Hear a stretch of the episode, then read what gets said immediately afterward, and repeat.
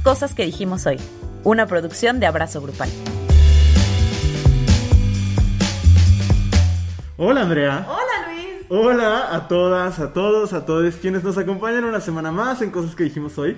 Estamos muy felices porque después de que son- fueron tres semanas, Tres semanas. nos aventamos tres programas a distancia por por situaciones. Estamos bien, estamos sanos, este, pero aquí andamos. Entonces, eh, la verdad estoy muy feliz porque no es lo mismo. No. Y yo creo que también nuestros escuchas, nuestras escuchas lo, lo sintieron, pero ya estamos de vuelta. ¿Cómo estás? Bien, la verdad es que sí estoy contenta, sí es diferente. Sí. Se me hace bien raro que sintamos tanto el golpe de volver a grabar como a distancia, cuando básicamente así empezamos. Ay, sí, pero, o sea, es lo mismo. Es como uno se acostumbra muy fácil a estar en primera clase, pero a volver a turista no. ¡Ah, ok! Entonces, pues sí, el día de hoy vamos a hablar sobre clasismo, porque aparte, en una dinámica que hicimos el otro día, alguien puso, quisiera un episodio de podcast más serio. Ah, sí. Y dije, sí, la verdad, yo- hay que ir balanceando. Entonces, hoy es más serio, aunque seguramente saldrán las puntadas, ¿no? De vez en cuando. Oye, pero antes, Andrea, fíjate que eh, me gustaría hacer un aviso, porque hay un montón de Ah, personas sí. que nos escuchan desde Ciudad de México.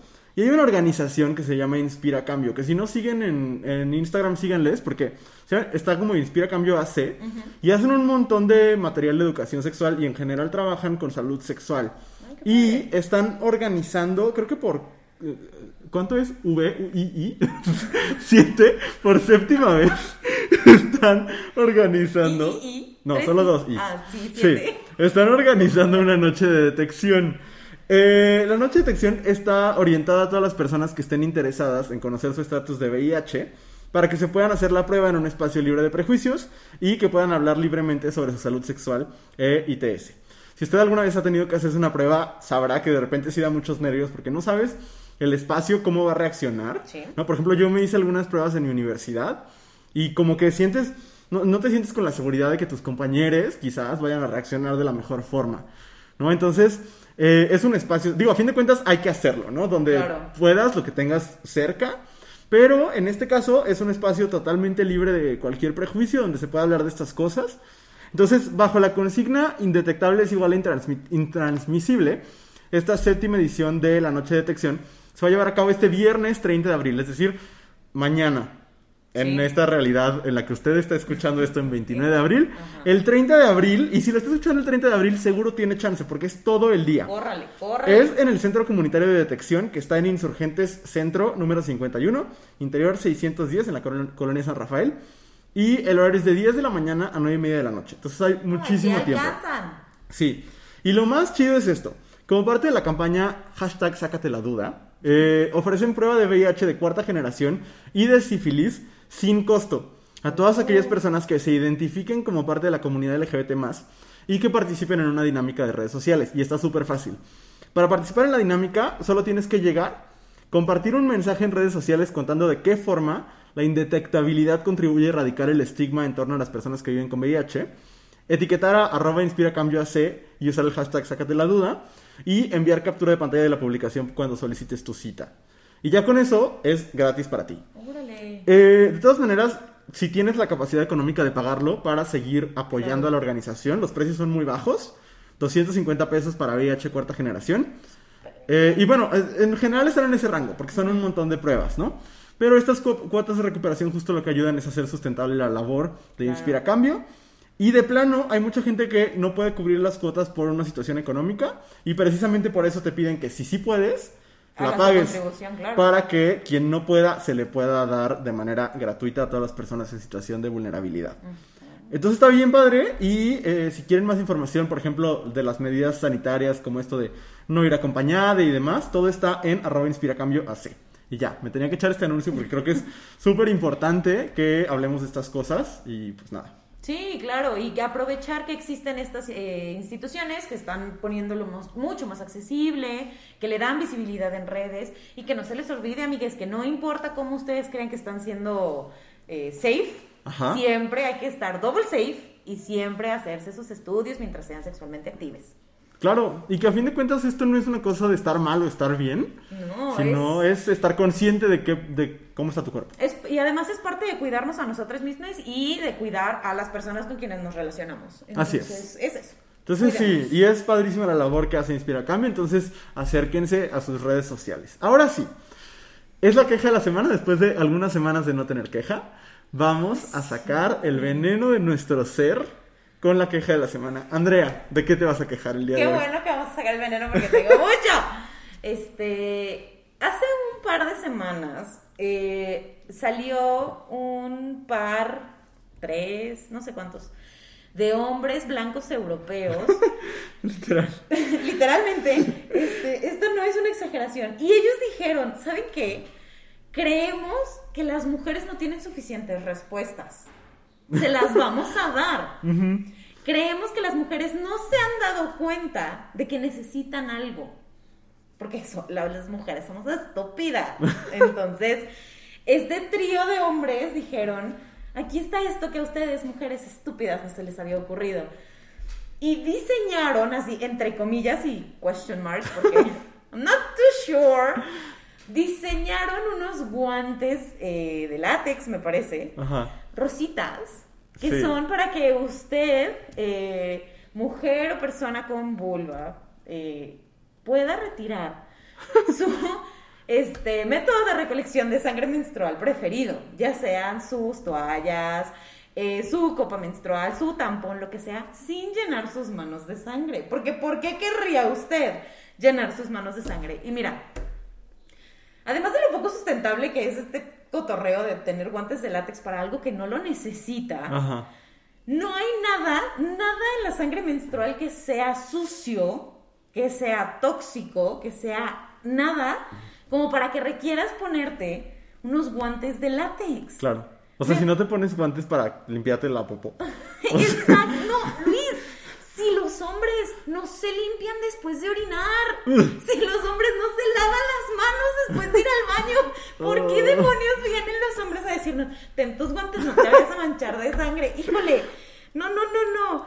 Yo cuando lo vi no sabía, pensé que era una broma. La primera vez que lo vi pensé que era así un artículo del Deforma porque dije, Sí, parece meme. Sí, me parece demasiado ridículo. ¿no? Y pasé, he, he estado, cada que me acuerdo de esta noticia, paso como entre el reírme del absurdo Ajá. y el encabronamiento de decir, bueno, ¿qué necesito? Yo no sé qué fascinación tienen los hombres con siempre problematizar muchísimo procesos biológicos que tenemos las mujeres, Ajá. como la menstruación o como este amamantar. La lactancia, claro. Que es como de, ay, o sea, es que si tú puedes amamantar aquí en público, pues yo también puedo orinar en público. No, no es lo mismo, José Luis. O sea, not by far, ¿sabes? Entonces, y además este asco que le tienen a la sangre menstrual y a todo lo rela- relacionado con la menstruación, me sobrepasa. Cañón. Porque además es la única sangre que sale de nuestro cuerpo de manera natural. Y es la única sangre que lleva a que usted, persona que nos está escuchando, a que esos tres cabrones pudieran existir, porque ese proceso existe, porque esa sangre existe y sale y demás. Entonces, nada, estoy enojada. Y de verdad, sí creo que este, no es nuestra responsabilidad como mujeres o personas con útero, pero sí es responsabilidad de los hombres y las personas que no tienen útero Ajá. de saber qué pasa con eso, con Claro. la menstruación, de saber qué pedo, de saber cómo funciona, de saber por qué pasan las cosas y de quitarse ese cotorreo de la cabeza de que es asqueroso o es algo que no se tiene que ver, que no se tiene que tocar, que es este mientras una mujer esté menstruando o una persona esté menstru- menstruando es como si no existiera y no puede hacer cosas y demás. Stop it. Totalmente. Stop it. Ya. Muy bien. Contundente, claro. Sí. Mi queja también va a ser breve. Eh, está circulando, ya seguramente algunos, algunas, algunos de ustedes ya lo habrán escuchado o en la radio o visto en la televisión, un nuevo spot del Partido Encuentro Social. Eh, es este partido casi... Ah, no. Partido Encuentro Solidario se llama ahora, porque si recordarán, Partido Encuentro Social perdió su registro y se refundó como Partido Encuentro Solidario. Eh, ojalá lo pierda de nuevo. Ya no tienen a Morena de su lado porque como son partido nuevo no se pueden aliar con nadie. Este, entonces pues ojalá mueran solos. Pero, este, bueno, en su propaganda para las elecciones 2021 lanzaron un, ya, ya tenían uno pro vida. Que medio circula, no lo pasan tanto en la televisión. Pasan uno que usa más como eufemismos, como palabras, como este dog whistle de hablarle a los conservadores con palabras como vida, familia, valores, estas que ellos huelen y reconocen muy fácilmente. Eh, hay uno pro vida que te digo, no, no tengo aquí a la mano lo que dice, pero es bastante desagradable. Y acaban de lanzar ahora este que no les quiero poner el spot, pero sí les voy a decir lo que dice, es muy cortito. Eh, tal cual, inicia y dice, madre solo hay una, no dos. Padre solo hay uno, no dos. En la adopción el derecho es de las niñas y de los niños, no de los que adoptan. En el PES defendemos el valor de la familia y nos oponemos a que personas del mismo sexo puedan adoptar. Y muestra, mientras dice eso, eh, primero a dos mujeres eh, dándose un abrazo y después a dos hombres, me parece que tomándose de la mano o alguna cosa así, ¿no? ¿Cómo se atreve? Entonces, es eh, um, muy preocupante porque, uno, alguien decía que irresponsabilidad de los medios de transmitirlo es que no tienen opción. ¿no? En, en tiempos de elecciones hay que pasar los spots que se mandan, ¿no? Así como se tienen que chingar, bueno, además se tienen que chutar el anuncio de la chingada, no sé si lo has visto, donde una, es un anuncio del PAN donde una mujer le dice a un hombre, "Eh, ya llegamos a la tierra prometida que Morena nos dijo. Y llegan y les dice la chingada. Y entonces este, dice, nos chingaron, no sé qué, una cosa como muy patética. este. no. Bueno, asimismo, pues lo- los medios están obligados a pasar este anuncio Sí. homofóbico, abiertamente homofóbico y lesbofóbico, eh, y que dice muchas falacias, porque el hecho de que, sí, claro, los niños y las niñas tienen derecho, eh, pues principal en el proceso de adopción, pero el ser adoptados o adoptadas por parejas homoparentales no es una violación de sus derechos, ¿no? O sea, es al contrario, es el- el- una garantía del derecho a tener una familia, ¿no? Entonces, eh, pues es un anuncio que es falso, que es violento, y a mí lo que me preocupa es que vuelve a poner en una posición de vulnerabilidad a las poblaciones LGBT. ¿Por qué? Eh, Usted recordará, si usted tiene más o menos mi edad, cuando se dieron las discusiones sobre el matrimonio igualitario, en la Ciudad de México sobre todo. Todos los noticieros estaban llenos de personas opinando sobre cosas que desconocían, ¿no? Sobre parejas a las cuales no eran cercanas o sobre personas que ni conocen y que no han estudiado. Y, y- y- y cada vez que desde este ángulo súper violento de un aparente debate que no es debate, eh, la identidad y la vida de las personas LGBT se pone en el foco de los medios, se traduce en movimientos súper violentos como el Frente Nacional por la Familia. Entonces yo sí estoy muy preocupado de que ahora mis abuelas, por ejemplo, verán todos los días en sus pantallas propaganda homofóbica, tal Claro. cual que no tiene solamente consecuencias en las elecciones 2021. A fin de cuentas, ¿quién va a votar por el Partido de Encuentro Solidario? Muy poca gente, seguramente. El problema es que está ahí, está recibiendo el tiempo aire y personas todos los días están escuchando. Madre solo hay una, no dos. Padre solo hay uno, no dos, ¿no? Que, que aparte, o sea, ¿con qué huevos cuando padre muchas veces no hay ninguno? Claro. ¿no? Entonces, este, me parece muy preocupante y me duele mucho que esté sucediendo. He visto algunas denuncias como, por ejemplo, Pambo, la cantante, eh, hizo como algunas menciones a la CONAPRED, como de no se puede hacer nada al respecto. Hasta ahorita no ha habido respuesta. No sé si se puedan o no retirar tanto este como el anuncio que es abiertamente en contra de los derechos de las mujeres, el anuncio pro vida.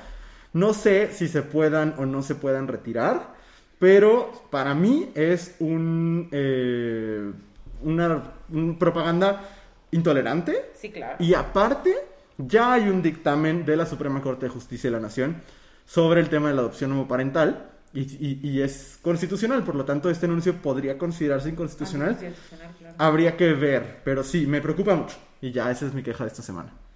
Es, está preocupante. Es- Sí. Uf. Ay, no sé, la época de elecciones siempre saca lo peor de la gente. Y Sí. nos pone lo peor enfrente. Está horrible.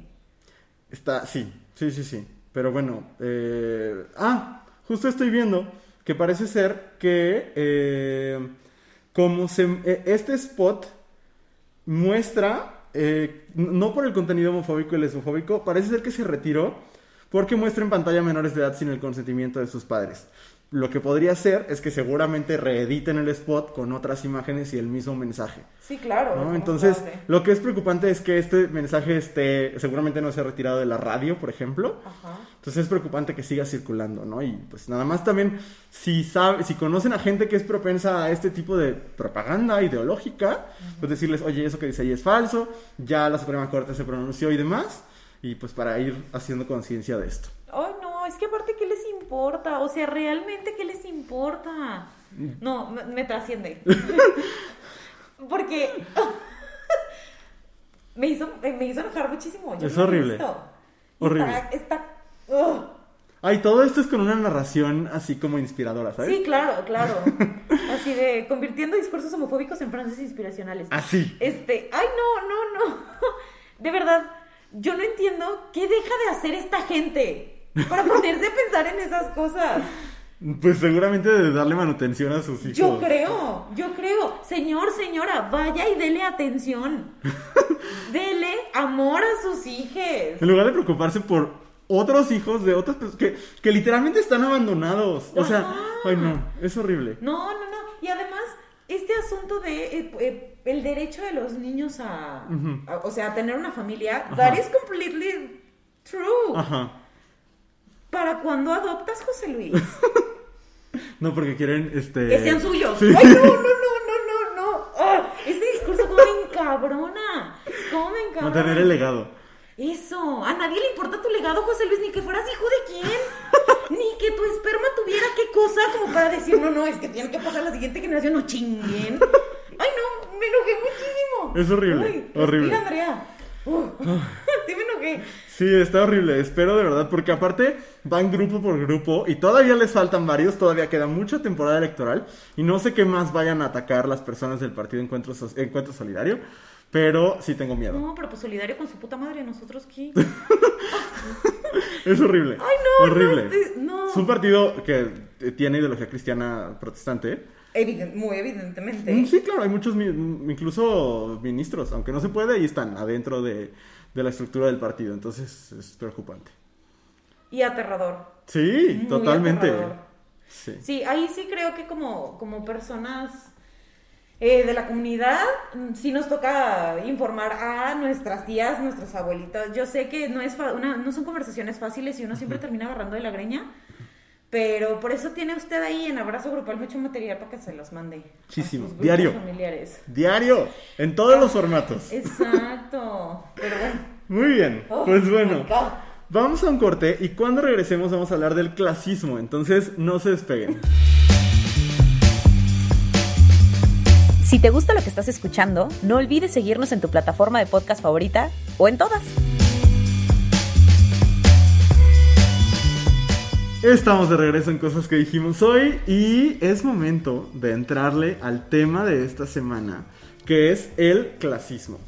Antes quiero hacerte una pregunta, esto no está planeado, pero... Oiga. No, es que pensaba cuando estábamos planeando el episodio, ¿tú crees que en México podamos hablar de clasismo y de racismo de maneras separadas?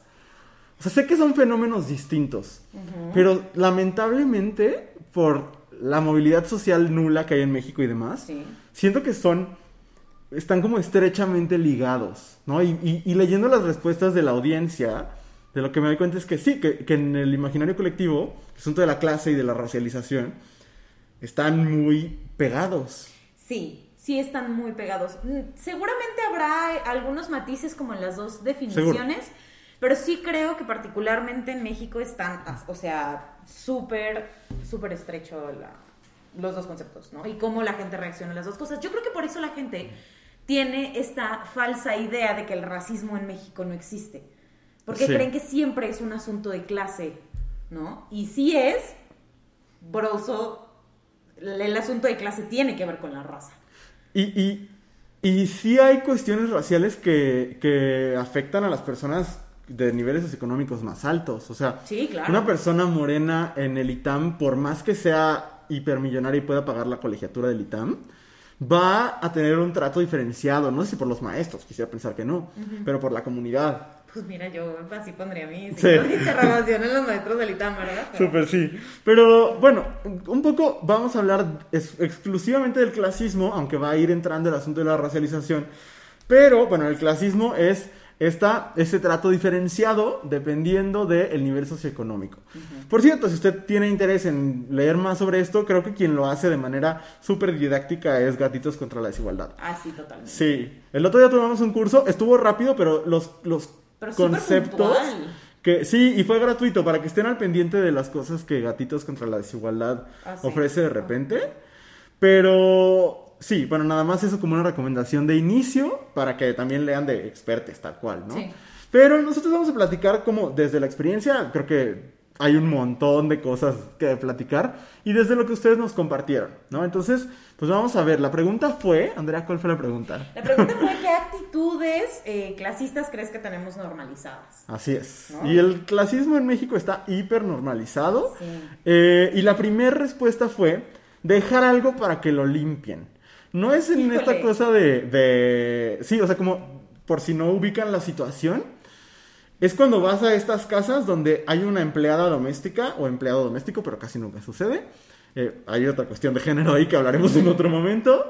Este, y es como de dejar todo eh, para que lo. Digo, también hay quien deja todo para que se lo limpie su mamá, pero eso no creo que sea una cuestión de, de- de De clase. clase, sino de. No, pero yo, yo así lo entiendo esta aportación, Sí, ¿no? sí, sí. Pero por ejemplo, también pasa en espacios públicos, las Cañón. plazas, Sí. incluso en las escuelas de, pues hay gente de intendencia, pues sí, pues, pero la gente de intendencia mantiene el, el edificio funcionando, no viene a, a recoger lo que tú no recoges, chamaco pendejo. ¿no? Ajá. O sea, Sí. Aparte para mucha gente es un statement casi que político el dejar las cosas. A mí me ha pasado ir a Starbucks y decir como, bueno, voy a tirar mi vaso en el basurero al final. Eh, dicen, ¿para qué? Hay empleados. Y yo como de, o sea, sí hay empleados, pero pues ¿qué me cuesta a mí llevarme mi basura o, o llevar el y platito a es la un barra? asunto de civilidad. O sea, si estás en un lugar y tienes basura en tu mano, vas y la tiras. Ah, no, para mucha gente es no, porque hay alguien que está cobrando para esto. Y creo que de nuevo es un statement político de decirle a lesotres, yo soy más que tú. Claro, y de siempre quererse, de encontrar alguna manera, aunque no tengas dónde caerte muerto, pero de encontrar alguna manera de ponerte por encima de, otras personas. Y creo que el asunto de la limpieza está muy rebajado. Como si Sí. lo último que pudieras hacer en la cadena de trabajo es limpiar. Y yo te pregunto, te pregunto María Luisa, te pregunto José Luis, ¿qué harías si las cosas no estuvieran limpias? Claro. O sea, no es como que sea un trabajo ahí relegado para ver al quien, el que sobra. Sí. ¿No?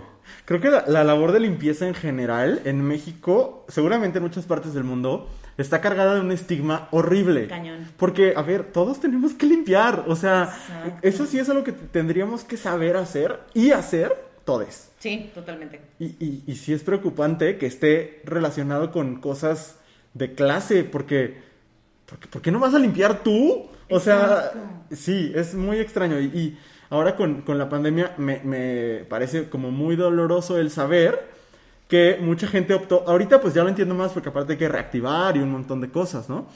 Pero mucha gente optó por decir, pues sigues viniendo, mami, ¿no? Sí, verdad- hasta el punto más álgido de la pandemia. ¿Por Sí, qué? sí, Porque no sí. saben limpiar. Porque lo No, relacionan no, no, con no. algo. Te voy a dar un ejemplo. Ajá. No voy a decir de quién es porque...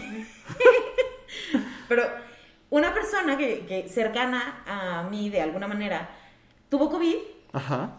y eh, la señora que, le, que trabaja con esta persona limpiando la casa nunca dejó de ir. Imagínate. Porque esta persona pues no le gusta plancharse sus camisas. Es que, a ver, en primer lugar. Esta persona estaba contagiada, enferma, con síntomas. Ajá. Y hacía que fuera la señora a la- plancharle las camisas. Pero ¿a dónde chingados si estás enfermo? Exacto. En la cámara no se nota. Y aunque se notara, no vas a poner en riesgo a otro ser humano. No, y además, ¿qué nivel de inutilidad? Mejor di, hola, soy un inútil. ¿Sabes? Y ponte un suéter. O sea. sí, no. Ay, bueno. El siguiente, Andrea. E- ese, híjole, no sé qué tanto podemos decir porque Oh. da para muchos episodios. Sí, no, este de recuerdo cuando mi jefe dijo que los pobres son pobres porque quieren. Yo no sé cómo ustedes, bueno, no ustedes, porque quienes nos escuchan es perso- son personas que piensan, ¿no? Ajá. Que tienen buenos corazones. Quiero pensar que Quiero no pensar. creen eso. Pero yo no sé las personas que dicen esto, ¿cómo piensan que es la pobreza? Ha de ser a toda madre no tener para comer. Es que está cabrón. O sea, ¿quién decide en las mañanas así como, ay, tengo hoy muchas ganas de ser pobre? No lo entiendo. No, yo tampoco. El otro día vi un. Creo que ya hasta lo platicamos aquí una vez, pero vi un tweet. No, no me acuerdo si era un tweet, un meme de estos de, de que mandan los grupos de WhatsApp o algo. Ajá. Que decía: eh, Pobre México. eh, los. Ah, sí. Los ricos trabajan como si fueran pobres y los pobres descansan como si fueran ricos. Y yo decía. ¿Y entonces quién está llenando el microbús todos los días Ya en la mañana? ¿Salinas Pliego? O sea, genuinamente me preocupa lo des- la desconexión de la realidad. Y ni siquiera de la clase altísima, ellos también, pero lo entiendo más, no lo justifico, pero entiendo que estén literalmente desconectadas de la realidad porque viven en burbujas, en burbujas físicas. Sí, sí, sí. Pero, pero tú persona que tienes que todos los días ir en tu coche a tu universidad y que ves la pobreza suceder a tu alrededor, ¿cómo, cómo sigues pensando que es una decisión personal? O sea, no, no me cabe en la cabeza. No, y además que también está este asunto de, de- de que creo que es una especie de escudo de, de que es parte de la meritocracia, ¿no? De decir, Totalmente. los pobres son pobres porque quieren y como yo no quiero ser pobre, lo que tengo es porque me he esforzado. Y perdón, pero si pudiste ir a la Universidad Iberoamericana, Ajá. si pudiste ir a la universidad, Al TEC, a Ajá. la náhuac, no sí, es por tu esfuerzo, es pura pinche suerte. cañón. Y Sí. ojalá se lo agradezcas muchísimo a tus papás y a, a los papás de tus papás y a todos los que han hecho esa cadenita para que tú puedas estar ahí. Y al Pero universo. es suerte, claro. Claro, no es lo mismo decir, ay, déjame brinco de aquí a allá cuando tú vas 100 metros adelante. Pero parece ser que no lo entienden. Es impresionante. Y está bien, está bien decir, no todo lo que tengo me lo gané yo. Está bien, es que también creo que es eso. Ajá. Que es como decir, todo lo que yo tengo me lo he ganado. No es cierto. Para nada. And it's fine. O sea, no todo tiene que ser un ejercicio individual. También puede ser un ejercicio comunitario y está bien. El otro día nos decían en el curso, justamente el que tomamos, nos ponían el ejemplo de esto de Marco Antonio Regil, que da un- una charla como una especie de TED Talk, donde dice los hábitos de los ricos, los hábitos de la clase media y los hábitos de los pobres, ¿no? Y entonces, según él, los pobres quieren que todo, y la clase media queremos, también creo que por ahí estaba, que todo nos dé el gobierno, ¿no? Y es como de, güey, no es eso, es que quiero que si yo doy impuestos, también las personas que están más arriba den para que Claro. podamos vivir bien.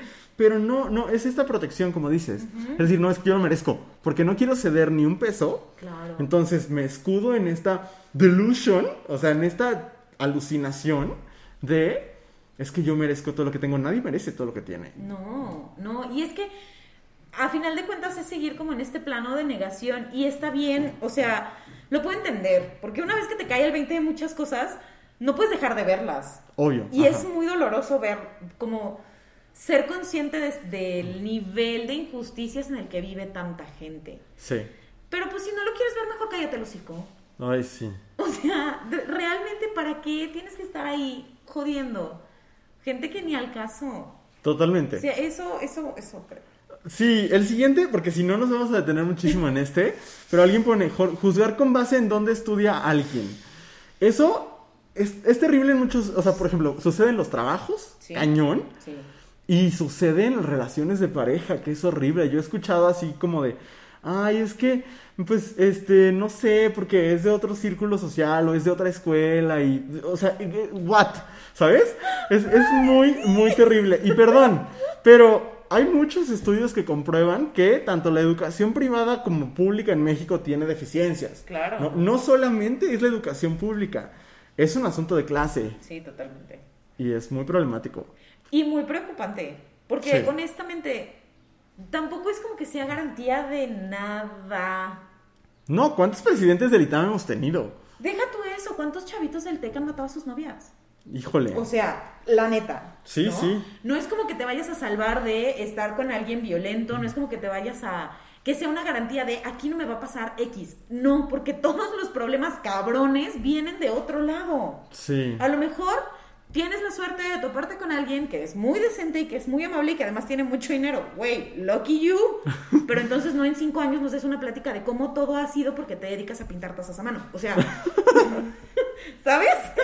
Exactamente. Sí. El siguiente no lo entiendo. No sé si tú sí dice usar humildad como verb to be. Achis. No lo entiendo, vamos al siguiente. Andrea. Eh, la siguiente es el pa- la palabra naco o chaca. Híjole. Yo ahí agregaría, eh, pues sí, la, la- el derivado de chaca, ¿no? El chacal. Ay, híjole, el asunto del chacal es muy problemático. Pero Sí, vámonos primero que nada con la palabra naco. Eh, lo tengo aquí, en la mano. Read it. La palabra naco es una forma despectiva de referirse a una persona por su poca educación, por su mal vestir o simplemente por no estar en armonía en un grupo. Esto dice etimologías de chile.net. Gracias, etimologías de Dice, Chile. tiene su origen en Nacosari, en el estado de Sonora, en México, vocablo que en lengua indígena quiere decir lugar de nopales. Eh, en, Ari- en Arizona, Estados Unidos de Norteamérica y en Sonora, México existen poblaciones con el nombre de Naco, que es una palabra del lenguaje opata que representa un cactus, en este caso el nopal, cactus que junto con el maguey son representativos de México. Aún así, el origen de naco es muy polémico, cada quien le da un origen diferente, pero tiene que ver con esta etimología indígena. Pues al naco también en México se le llama nopal, o sea, decir no seas nopal o no seas naco es lo mismo. Eh, ¿Dudas? o sea, creo que es muy claro, ¿no? Y ahí hay una cosa no solamente clasista, sino, racista. por completo. Claro. Mira, entre más leías, más problemático se volvía el término. ¿Sí? Está cañón. Y honestamente, cada vez que usted, que, insisto, cuando digo ustedes, me refiero a los ustedes de sus ustedes. O sea, a la gente con la que conviven. O, a ustedes, si les queda el saco. No, claro, porque, por ejemplo, en mi casa la palabra naco se usa muchísimo. Sí, está súper normalizada, sí. Este, y a mí se me sale. Sí. Yo lo veo cosas y digo, Ajá. Pero sí creo que debemos, debe ser un ejercicio consciente. Ajá. ¿Qué es, lo que, ¿Qué es lo que realmente estamos queriendo nombrar cuando usamos esa palabra? ¿no? Cuando decimos naco, ¿qué es realmente lo que queremos decir? Y luego, ¿sabes qué pasa? Que el trasfondo, o sea, lo que quieres decir en realidad, también es clasista. Porque luego ha habido, o sea, lo he platicado con personas que decimos, bueno, ya no vamos a usar naco. ¿Cuál es el sinónimo? Y alguien me dice, pues de mal gusto. Pues es que el mal gusto también es clasista. Exacto. es un asunto. Y el asunto de chaca y de chacal. Ah, me voy a enfocar a la parte del chacal porque eh, sucede mucho en la comunidad LGBT, sobre todo, aunque también hay ciertas mujeres que lo utilizan. Este, bueno, y hombres también, pero pues we've lost hope. Este, pero em, la, la, palabra chacal se utiliza para designar a quién. O sea, a un hombre homosexual que tiene ciertas características físicas, ¿no? Y una de ellas es el nivel socioeconómico. Claro. Eh, nadie considera chacal a un... Bueno, a lo mejor habrá quien diga, no, sí podemos nombrar chacal a Maluma, por ejemplo. ¿Pero por qué? por su estética y por su tono de piel. Entonces, si no es un asunto clasista, es un asunto racista. Y los dos son horribles. Sí, claro. Por eso la bonita invitación de ver qué es lo que hay detrás. Sí. ¿Qué hay detrás de una lágrima? Y incomodarnos un ratito, ¿no? Como decir, híjole, pues esta palabra que he estado usando toda mi vida, no por eso ya me cancelo y ya va y me mato, ¿sabes? Pero sí reaprender, aprender otras formas de relacionarnos con los demás a través del, lenguaje. Y de nombrar lo que nos hacen sentir. Ajá. ¿No? Porque es eso. Ajá. Sí, a lo mejor puedes decir, la ropa que trae puesta es muy chillante. Eso no me parece clasista, necesariamente. Em, pero entonces, eso no relacionarlo con un valor y con lo naco, ¿no? Ay, tantos, tantos ejemplos vinieron a mi cabeza. Oh my God. es terrible. Muy bien. Alguien pone, jugar de idiota en, juzgar de idiota en redes a la gente que escribe mal. Yo pondría el mal entre comillas un poco, porque... Con los errores ortográficos. Sí. A mí me pasa que todo el tiempo que veo a alguien corrigiendo cómo escribe una persona, también está violando reglas ortográficas y del uso de los signos de puntuación y demás. Exacto. Solo que creo que hay cosas que son aceptables, creo que hay gente que no, no, aceptables para mí, como para el estándar clasista creo que no tienen tanto problema con los signos de puntuación. Pero con el uso de ciertas letras, con el dijiste, hiciste y demás, bueno, algo horrible les despierta.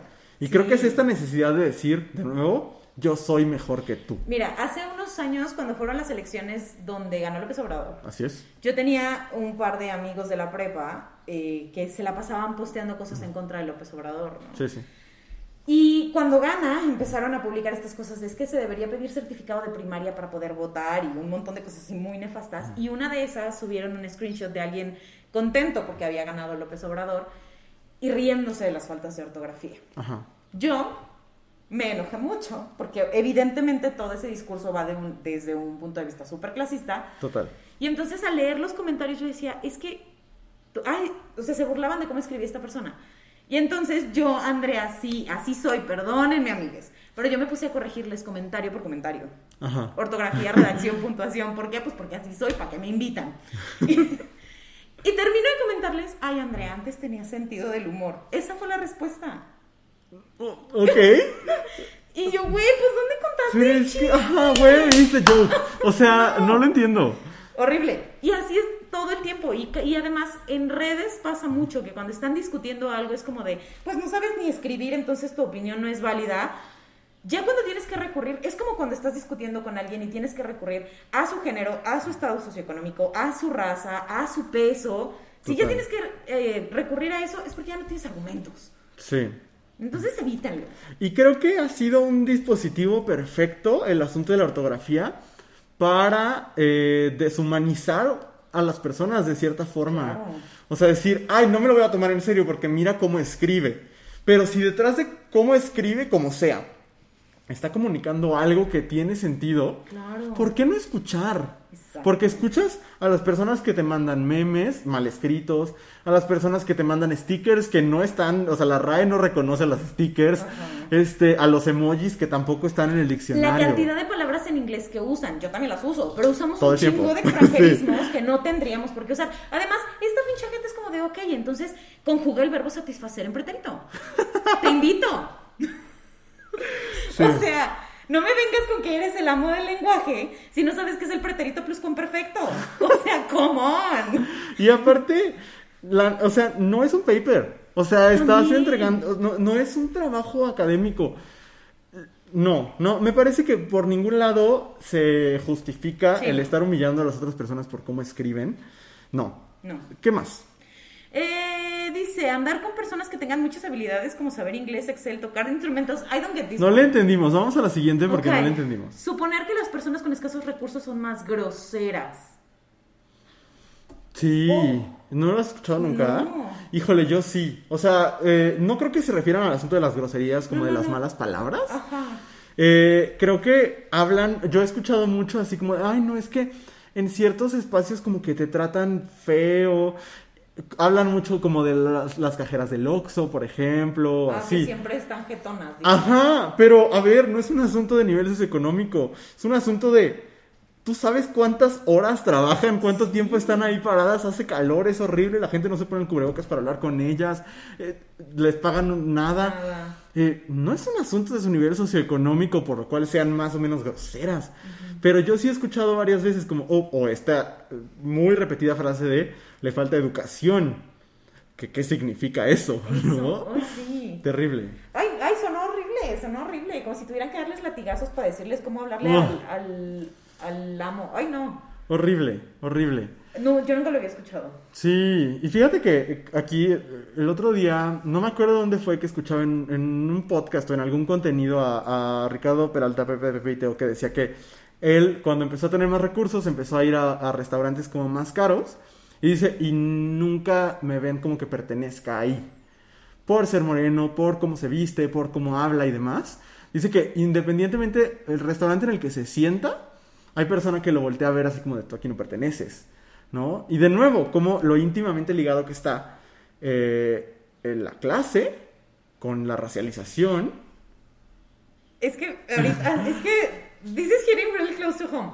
Porque hace un par de días tuve un- una plática con un amigo mío que Ajá. es de, de piel, este, pues morena. Ajá. Y justo salió un ejemplo de los restaurantes, Ajá. porque él y yo nunca habíamos hablado como de estos temas y de pronto salieron un montón de ejemplos y él decía, es que a, a ti nunca te ha pasado que llegues a un restaurante y antes de llevarte la comida te cobren la cuenta, Mm. porque no quieren que te vayas sin pagar.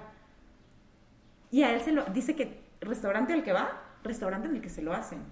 ¿Qué pedo? Y me parece horrible porque si ustedes pidieron un restaurante y yo llego, yo no llevo dinero para pagar. Se los aviso desde ahorita, jamás. Siempre habrá alguien que pague por mí. sea, qué fuerte, qué horrible. Cabrón.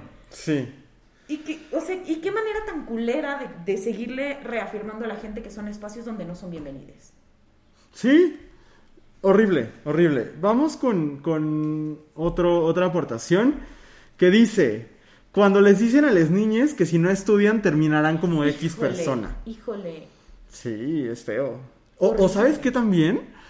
Este es súper clasista, pero según yo muchas personas lo, lo llegaron a escuchar. Ajá. Si no te pones las pilas, te voy a mandar a una, es- una escuela Ay, pública. también, también. Eso me, lo- me lo decían a mí todo el tiempo cuando estaba estudiando.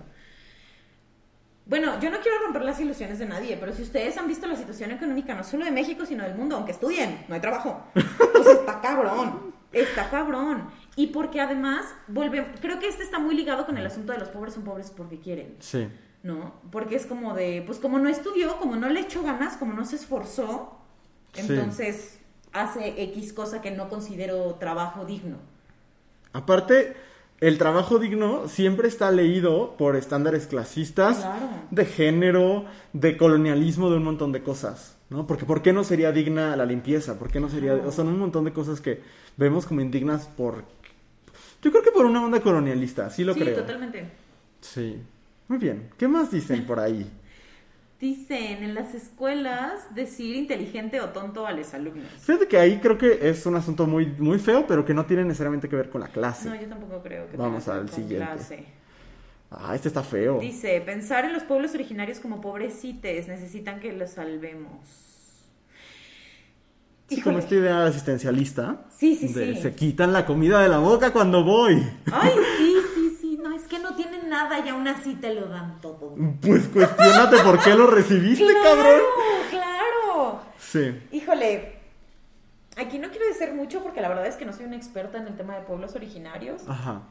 Solo sí creo que este, como tú dices, este asunto asistencialista de, este, necesitan que los salvemos, les llena el corazón que yo vaya de misiones. No dudo que sí se los llene el ratito que están ahí, pero tienen problemas más serios que solamente necesitar que les acompañen en, en Semana Santa, Total. ¿no? Y creo que el que se pueden, que se hacen muchas cosas donde nosotros podríamos meter las manos.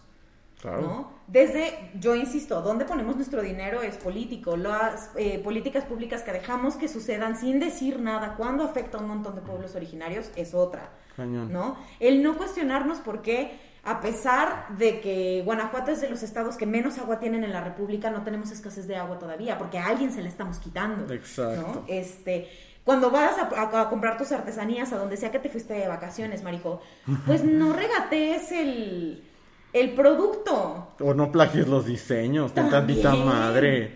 Sí, no, o sea, eso. Y además, creo que aquí también está el asunto de romantizar el hecho de que son pobres, pero aún así son bien felices.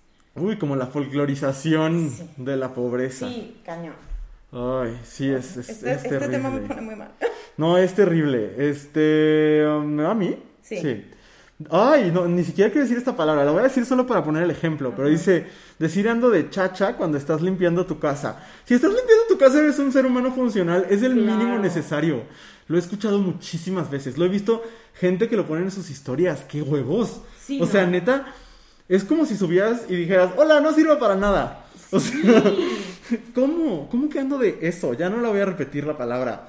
Súper despectiva la palabra, además. Es, Y ochenterísima. Sí, sí. Bueno. Pero mira, además creo que todas las palabras que y todos los eufemismos que se usan para nombrar a las personas que trabajan con nosotros en labores de limpieza son problemáticas. Ay, claro, cuando dicen la chica que me ayuda en mi casa. No te ayuda para un carajo, es un trabajo. Que tú quieras que te ayude, que tú le quieras pagar 200 pesos para que esté ahí de 8 a 5, Ajá. te limpie, te lave, te haga de comer y te planche, y no le des seguro social, es otra historia. Pero eso no es una ayuda, es que tú eres un Es ojete. explotación Ajá, laboral. es explotación laboral. Entonces, y lo mismo la gente que tiene muchachas de planta. Sí. O sea, que, están ahí todo el día, todos los días, y se van los domingos al cerro a ver la familia. ¡Manches! Sí, es una cosa ¡Es horrible. esclavitud! Aunque les pagues, si le pagas 350 pesos al día a alguien que trabaja todo el día contigo, eso no es un sueldo, eso es esclavitud. Sí, está cabrón. Ay, no, es una cosa horrible, pero de nuevo, o sea, si, si te sientes empleada doméstica y nada más porque estás limpiando tu cuarto, cuestiónate si tienes las habilidades necesarias para subsistir en el mundo. Claro, y además, ¿cómo piensas, o sea, cómo piensas que tendrías que vivir entonces? ¿No? Pues con que te hagan todo. O sea, sí, pero qué horrible. Yo Sí. sé, yo sé, amigues, que Jeff Bezos no tiende su cama. Yo lo sé. El pueblo americano lo sabe. Pero pues ninguno queremos ser como Jeff Bezos. Pausa de intensidad, porque esta pregunta vive en mi mente siempre. No tiene nada que ver. Pero es que ahorita que dijiste lo que no tiene en su cama. ¿Tú crees que Luis Miguel, si a Luis Miguel le da hambre, pon tú que a Luis Miguel le da hambre a las 3 de la mañana, ¿crees que se haga quesadillas? ¿O crees que tenga empleados fijos para hacerle las quesadillas?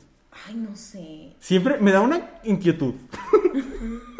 No me deja dormir. Y esa pregunta se la hago a muchísima gente. O sea, ¿ustedes qué creen? ¿Que Luis Miguel así despierta a las 3 de la mañana y se va a hacer unas quesadillitas?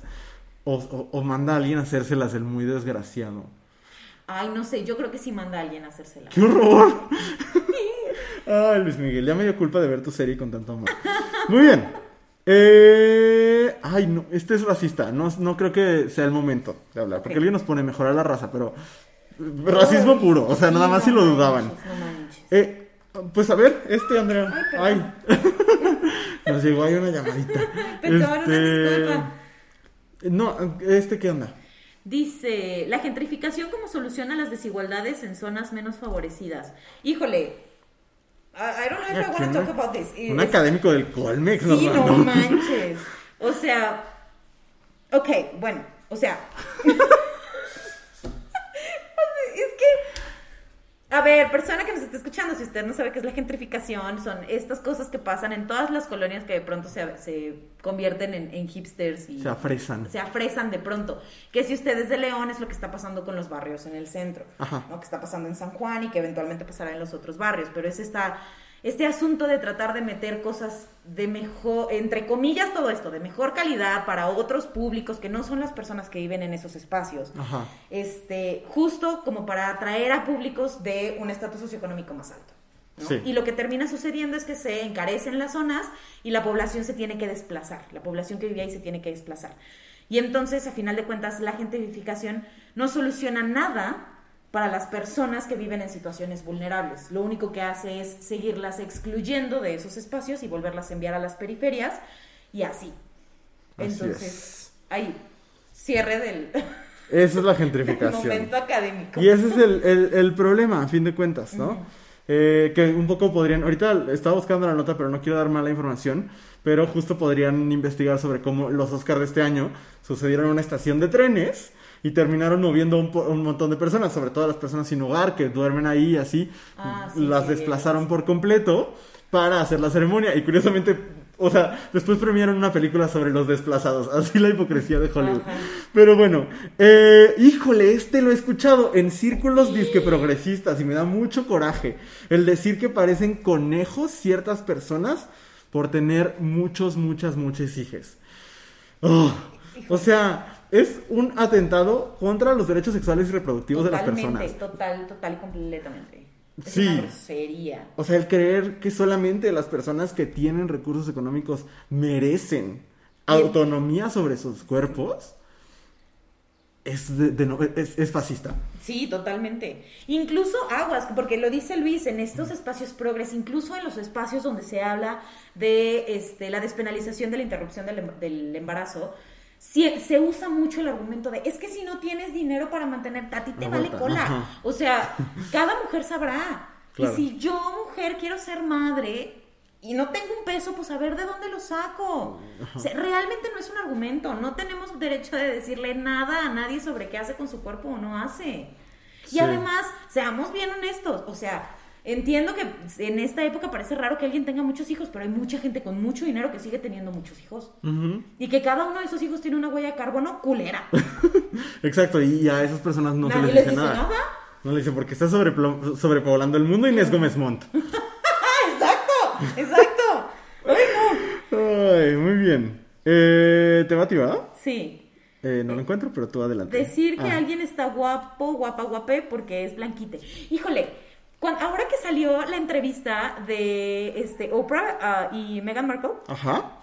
que hacían, que platicaban justamente de que había charlas sobre de qué color iba a ser la piel del hijo de Meghan Markle cuando estaba embarazada y demás. Sí. Este, y que todo el mundo estaba impactado. Yo decía, pero eso en México se hace desde tiempos inmemoriales. Todo el tiempo. Ay, ojalá no te salga prietito, hija. Sí. ¿No? Todo, todo el tiempo. Que también el, uso de la palabra prieta es, es, es un Muy tema problemático. aparte, muy problemático. Si no han visto este café que abrieron en Tulum, que se llama Prieto. Ay, sí, donde Es- puro güero. ¡Sí, está horrible! ¡Horrible! Pero, Ay. este, pasa muchísimo, pasa muchísimo. Y es, ay, es que qué, te qué bonito te salió el niño cuando sale güerito y de ojo claro. Sí. De- problemático. Dijiste lo del café y me detonaste muchas cosas y me voy a aventar a muchos enemigos en este momento. Ok. Pero estar ahorita en una playa llena de gente, en una fiesta, en un festival de música, es muy clasista. Lo es. Porque tú tienes las posibilidades de recibir otro tipo de atención médica.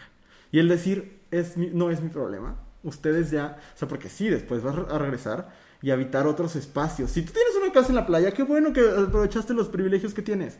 Ahí no veo problema. O sea, a fin de cuentas, pues tú vas a ir y a aislarte.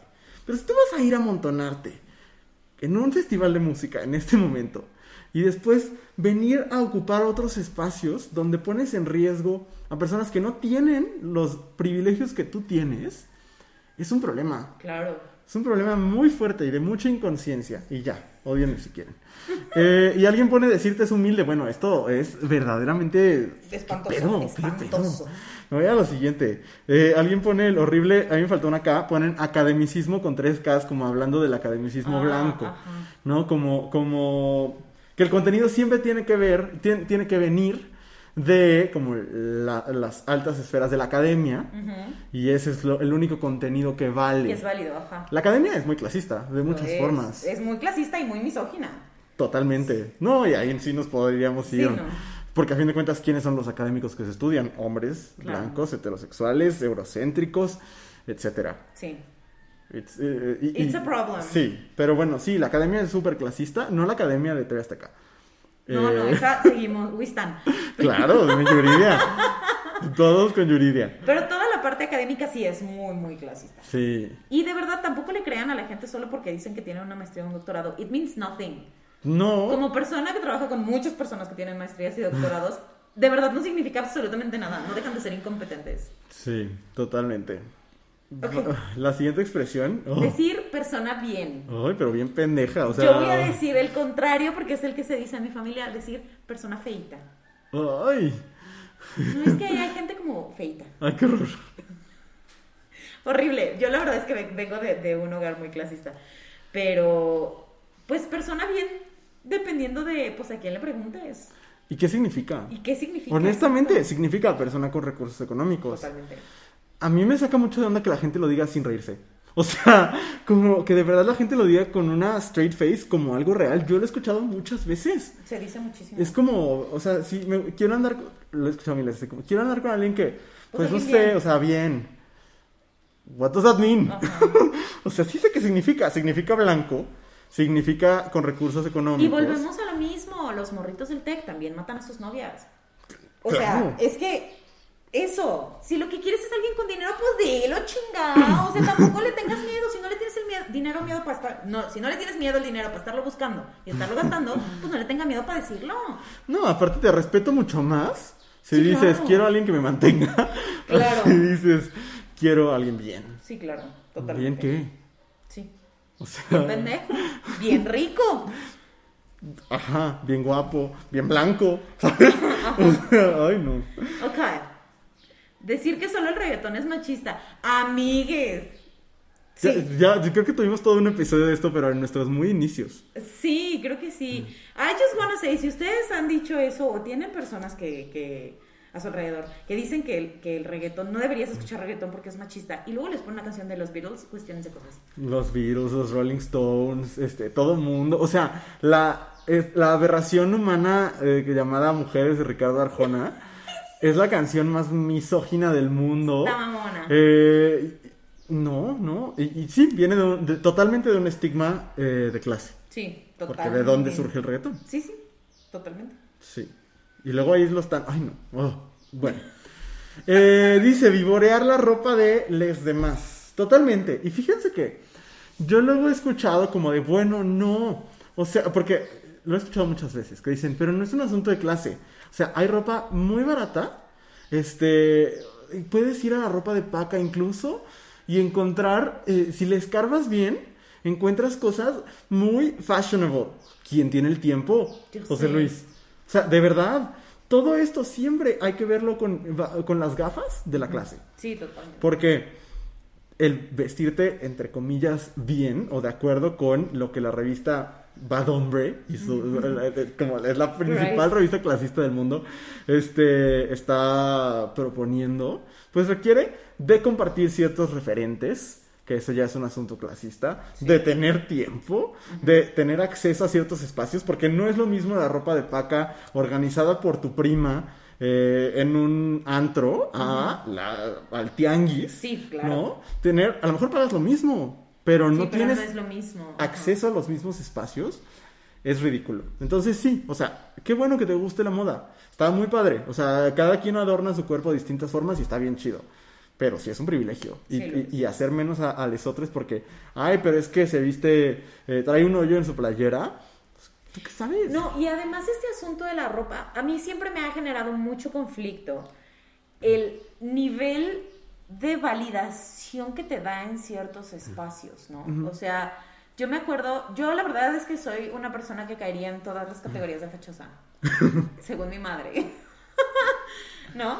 Este, y entonces cuando yo empecé a trabajar donde trabajo, me decían, es que ya te tienes que vestir mejor, Ajá. porque eres la maestra. Y yo decía, ¿y? O sea, ¿por qué el cómo te vistes va a validar lo que sé o no sé? O lo que puedo hacer o lo que no puedo hacer. Sí. Y eso es un problema porque entonces gente que podría tener discursos, ideas, talentos súper valiosos son excluidos solo por no tener para comprar un traje, Cabrón.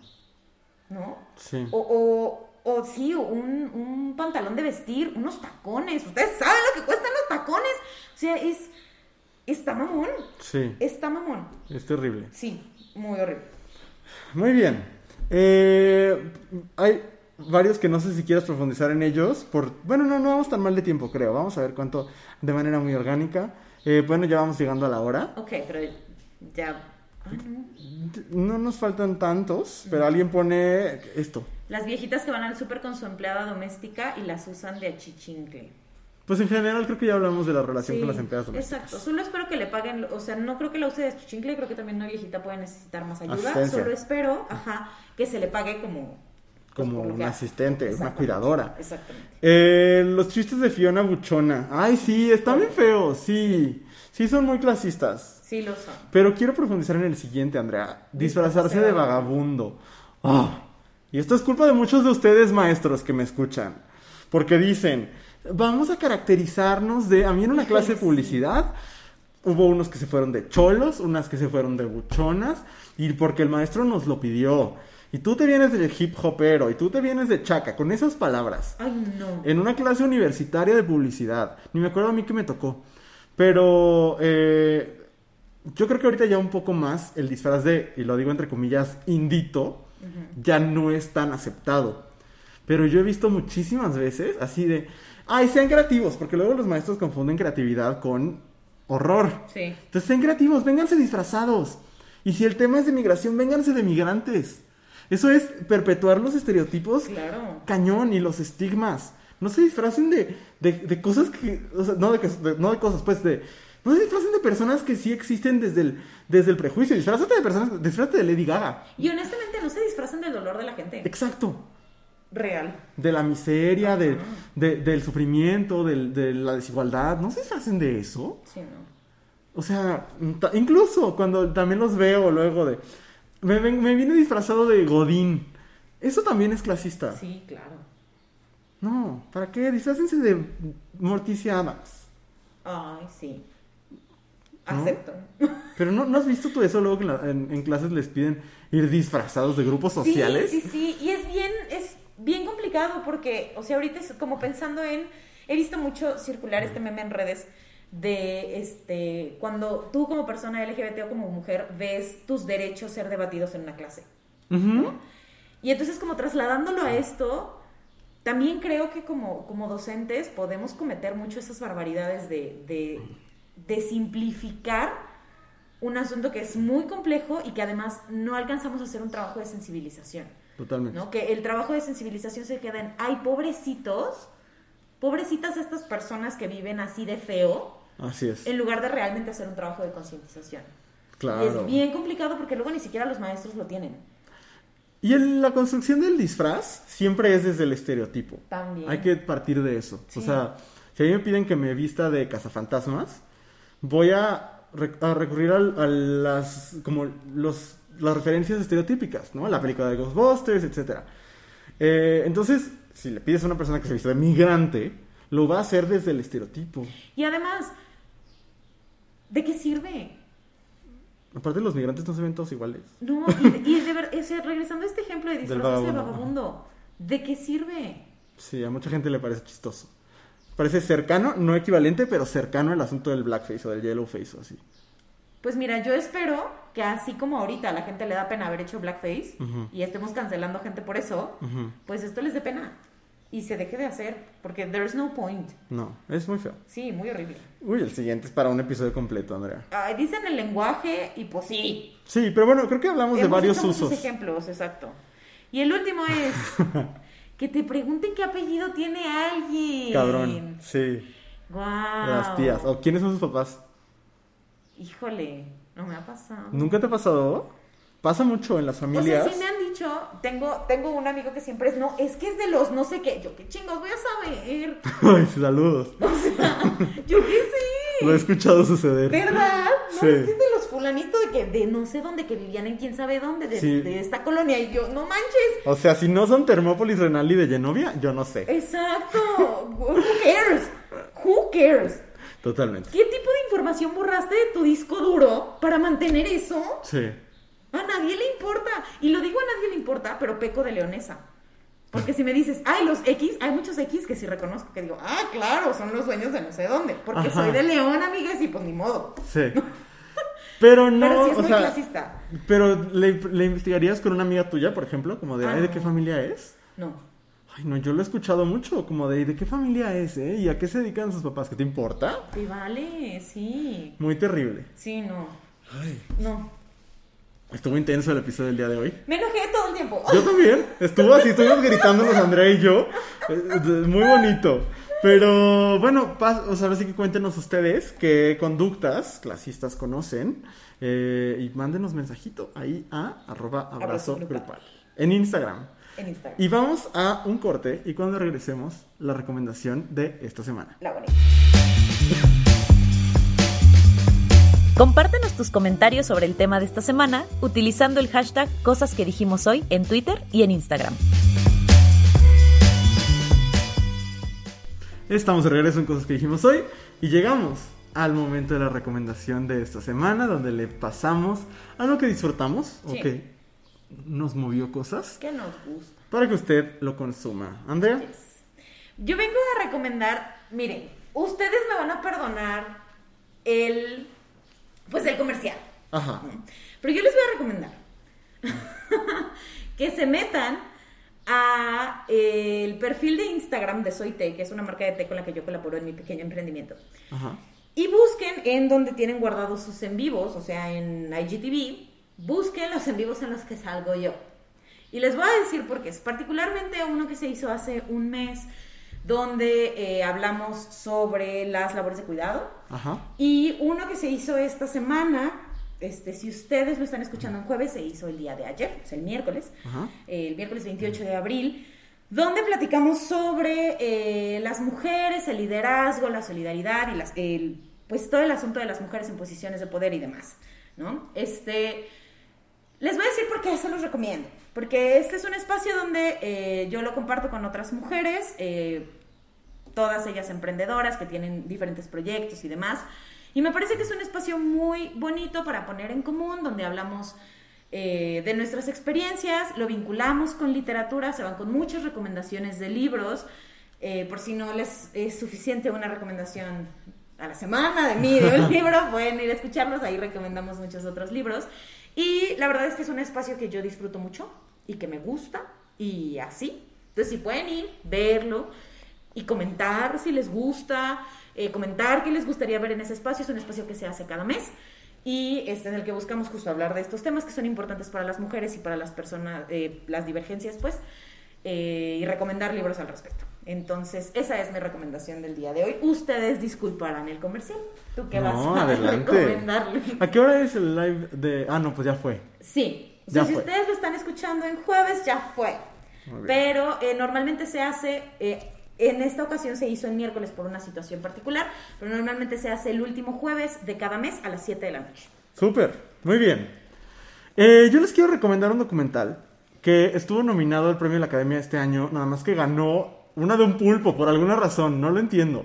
Los pulpos son fascinantes. Mi amigo el pulpo se llama. No se los puedo recomendar porque no la he visto y no pienso verla. Pero sí les quiero recomendar una, yo creo que fíjate, reseñamos la semana pasada las 10, las 8 nominadas. Y me gustó casi más que todas. Eh, este documental se llama Creep Camp, A Disability Revolution. Eh, en español creo que se llama Campamento Extraordinario. Les cuento de qué va porque a mí me voló la cabeza. Es de un lugar cruzando la calle de Woodstock en los 60, 70, un campamento de verano para adolescentes con discapacidades. Y cómo ese campamento, en- que era prácticamente un espacio para que ellos fueran adolescentes, no era un espacio de revolución como que se notara como un espacio de revolución, ¿sabes? Era un espacio de sean ustedes, sean adolescentes inmaduros, eh, calenturientos, eh, libres. Eh, y cómo el haber crecido en ese ambiente, el haber tenido esa oportunidad, los lleva muchos años después a convertirse en activistas por los derechos de las personas con discapacidad. Y, y como eso, como el haber generado un espacio donde ellos se dieron cuenta, ellos se dieron cuenta de que no tenían por qué ser, eh, o sea, que la discapacidad es un problema social, ¿no? Construido socialmente y que se puede destruir socialmente. Eh, eh, cuando se dan cuenta de eso, entonces se vuelven activistas y transforman el mundo y hacen que pasen ciertas iniciativas a través del activismo de calle, ¿no? De huelgas de hambre, de manifestaciones, de este, encerrarse en un edificio gubernamental, tomarlo. Es muy interesante porque justo muestra cómo, pues de cierta forma la educación, en este caso la educación informal, es lo que crea en muchas eh, ocasiones las revoluciones del futuro. ¿no? Y eso es muy bonito. Y me quedo con una escena que de verdad no dejo de pensar, donde ellos están haciendo una manifestación para que haya un cambio en una ley y están encerrados en un edificio que ocuparon y, y llegan las Panteras Negras, el partido de las Panteras Negras, a alimentarlos. Y entonces estas personas con discapacidad le preguntan a las Panteras Negras como de, pues muchos aquí somos blancos, o sea, no tenemos como aparentemente nada que ver con su lucha. Y ustedes son un partido comunista que tienen tres pesos, ¿cómo nos vienen a alimentar? Y ellos les dicen, porque nosotros estamos construyendo o queremos construir un mundo donde quepamos todos. Entonces, si nosotros queremos eso, su lucha tiene todo, todo que ver con la nuestra. Y es Hermoso, hermoso, es uno de los es un momento precioso. Y en ese mismo momento cuenta de una, de una doctora lesbiana que como por la misma razón llega y les ayuda. Y ahí está la interseccionalidad puesta en acción, ¿no? Hermoso, hermoso. Es producido por Barack y Michelle Obama. Está en Netflix y se llama Creep Camp, Campamento Extraordinario. Eh, muy bonito. Wow. Híjole. Bueno, ya nos vamos porque quiero ir a ver el documento. Sí, está muy bonito. Sí, dura menos de dos horas aparte. Ahí, ok. Sí, la van a pasar bien. Ay, sí, suena muy hermoso. Muy. Como el mundo que queremos. Sí, sí, sí. Sí, justo creo que es muy bueno. Ese activismo de los setentas es muy padre. Sí, muy padre porque era, era muy desde lo comunitario que en algún momento se nos olvidó y que poco a poco vamos recuperando. Ay, qué bonito. Oigan, un último anuncio hablando de cine. Eh, vamos a tener la primera sesión del Cineclub de Abrazo Grupal.